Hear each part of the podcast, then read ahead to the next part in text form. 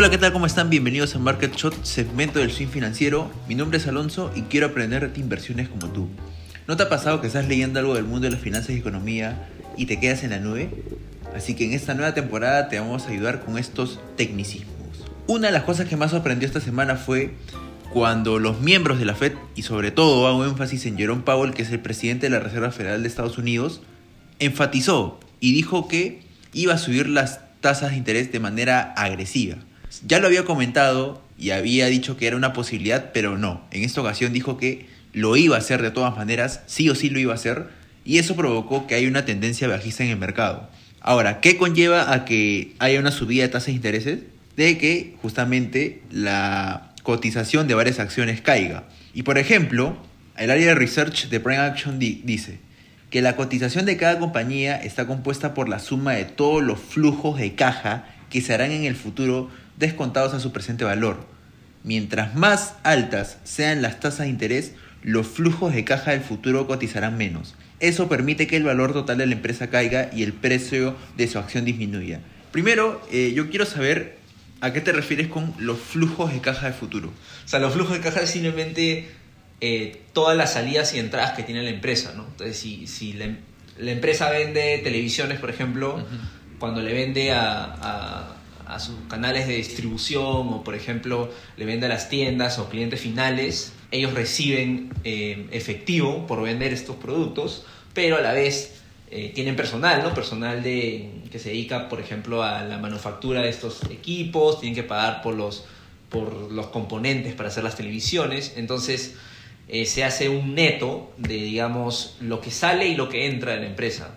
Y los inversionistas, obviamente, cuando tú inviertes en una empresa, tú analizas, digamos, los flujos de salida y entrada que va a tener en el futuro para ver si efectivamente la, inversión que estás haciendo en, dicha empresa o en tal empresa va a ser una buena inversión o no, no. Entonces, claro, los flujos de caja van a valer menos cada vez que las tasas de interés suban porque el crédito, digamos, ese préstamo de dinero que te haces, cuesta más. Claro, correcto. Entonces, por ejemplo, como dices, la Fed que manipula las tasas referenciales en Estados Unidos eh, mueve las tasas de interés, en este caso lo va a subir. Eso quiere decir de que el costo de crédito eh, va a ser más caro. O sea, la empresa, por ejemplo, que tú quieres invertir, digamos, necesita un préstamo, necesita capital para para expandirse, para eh, construir una nueva fábrica o, comprar más componentes para poder eh, construir estas televisiones, digamos, eso le va a salir más caro, ¿no? Eh, porque va a tener que pagar más interés.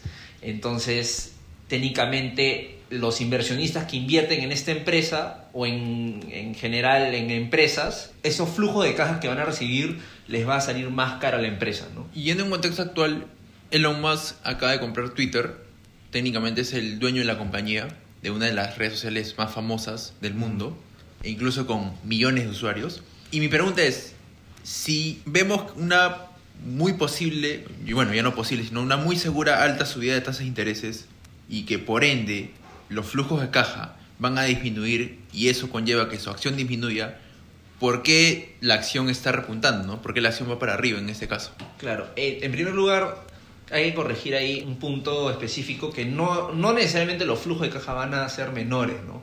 sino que porque el costo de capital va a ser mayor cuando tú tienes que traer esos flujos de cajas en el futuro a valor presente, ese, esa tasa de descuento va a ser mayor y por consecuente va a costarte más como inversionista, ¿no? o sea, la valorización de la empresa va a ser menor, pero no necesariamente los flujos van a ser menores, ¿no? es un punto importante eh, a distinguir. Y número dos, como dices, Elon Musk ya le aceptaron la oferta de que va a comprar Twitter por 54 dólares, me parece, la acción. Y rápidamente se, disparó el, precio de la acción, ¿no? Y esto se debe porque en verdad en el mercado, eso es lo, bonito de los mercados, ¿no? Que diferentes personas tienen diferentes precios para las acciones o valores que, que cotizan en el mercado. No es como comprar, digamos, una computadora o comprar este digamos te vas al supermercado a comprar comida que ya hay ya hay un precio este establecido establecido no sino que esto es un poquito más subjetivo entonces de repente para ti el precio de, de la acción de Twitter puede valer 30 dólares pero para mí puede valer 15, pero para otra persona puede valer 45, ¿no? Entonces, por eso vemos también estas distinciones en, en el mercado, ¿no? Entonces, cuando sale a, a comprar Elon Musk Twitter, por 54 dólares la acción, la acción rápidamente se dispara porque ya hay un precio establecido. Por ejemplo, de, de concretarse la, la, transacción, si yo compré, eh, no sé, mis acciones de Twitter a 30 dólares, eh, Elon Musk ha dicho que va a hacer que Twitter sea una empresa privada, lo cual quiere decir de que si tú tenías una acción de Twitter, te van a liquidar, te van a pagar 54 dólares cada acción que tenías. Y digamos que las que compraron mucho más de 54 dólares, de repente 60 o 70, estarían perdiendo. Estarían perdiendo. Claro, por ejemplo, el año pasado, eh, me parece, si no me equivoco, el valor, el precio de Twitter llegó como a los 70, 80 dólares.